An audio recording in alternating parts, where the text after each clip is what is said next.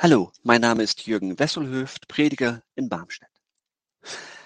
Eine Bekannte berichtete von ihrem Erlebnis als Babysitterin. Ihre Freundin wollte zum Klassentreffen und war sehr dankbar, dass sie einsprang. Als erfahrene Pädagogin würde das ja kein Problem werden. Aber zur Sicherheit gab es noch den Hinweis für den Notfall. Also, falls Leonie wach werden würde, gab es Folgendes zu tun. Der Möhrensaft und der Joghurt im Kühlschrank würden alles erledigen. Aber das wäre eine absolute Ausnahme, denn Leonie würde um diese Zeit sehr tief schlafen. Beim Rausgehen sagte die Mutter noch, dass sie spätestens um 21.30 Uhr zurück sein würde. Dem gemütlichen Abend stand also nichts im Weg. Der Fernsehfilm und leckere Sachen warteten auf sie.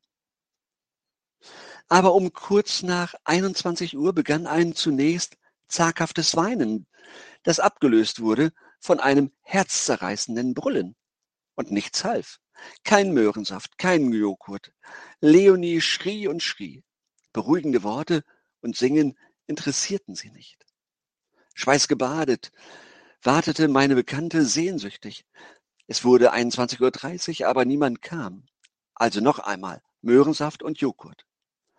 Und irgendwann konnte man den Schlüssel in der Haustür hören. Die Freundin kam reingestürmt, packte Leonie und legte sie an ihre Brust. Und im gleichen Augenblick Ruhe.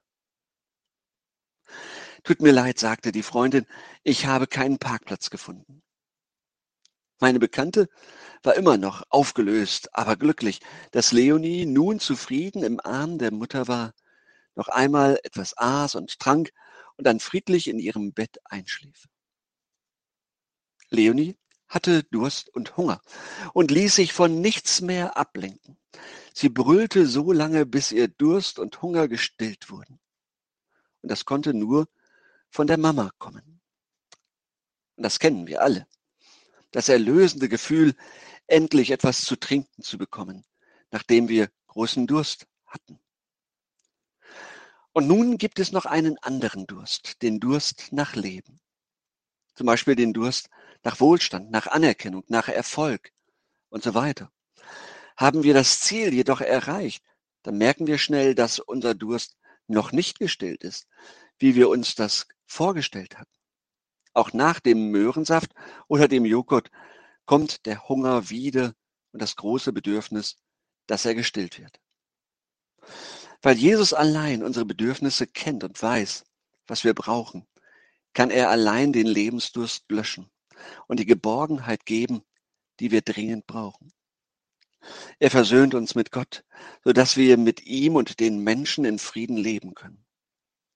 Er schenkt uns den Sinn des Lebens. König David kann sogar sagen, meine Seele dürstet nach Gott, nach dem lebendigen Gott. Für ihn war der Kontakt zu Gott lebensnotwendig. Nichts hätte ihn davon abhalten können. Hier wurde seine Seele satt. Nichts war ihm so wichtig wie der lebendige Gott, nach dem er sich sehnte.